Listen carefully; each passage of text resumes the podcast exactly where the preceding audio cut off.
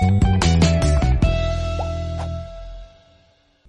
Hola, muy buenos días, ¿qué tal? Bienvenidos al primer café de la región, este pequeño espacio donde les adelantamos los principales titulares que recogemos en el periódico La Región.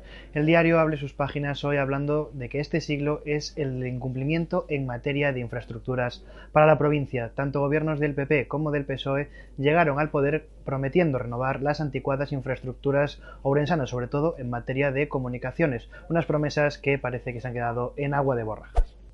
Y en las páginas de educación, como ustedes ya saben, ya ha empezado el curso también para la formación profesional, pero lo hacen con una de cada cinco plazas vacías. Es una información de Elizabeth Fernández. Con el curso ya empezado, hacemos un repaso a la oferta de la FP en la provincia. Eh, el curso ya comenzó y todavía hay un 20% de vacantes en los ciclos.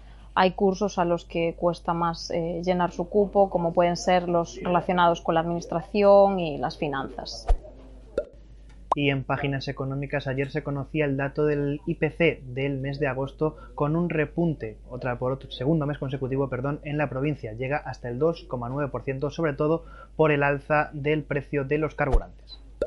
Y en páginas sanitarias el CHUO ha tenido que duplicar las consultas por un mal en concreto, las migrañas. Es una información de Xianacid.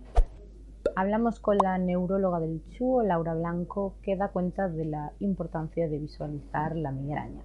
En el Día Mundial de la Enfermedad, los profesionales ponen el foco en el alto infradiagnóstico de la patología, lo que en muchos casos provoca la cronificación de la enfermedad.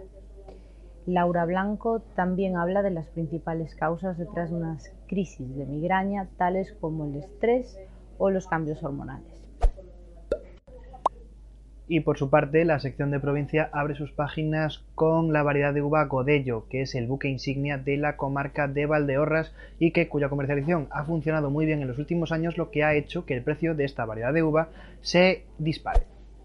Y por último, la falta de personal complica las labores del GES de barco. En muchas ocasiones se queda tan solo una persona al frente del servicio. Esto ha sido todo por hoy en el primer café de la región. Recuerden que pueden seguir informados de toda la actualidad ourensana tanto en nuestra web como en nuestras redes sociales. Que tengan un muy buen día.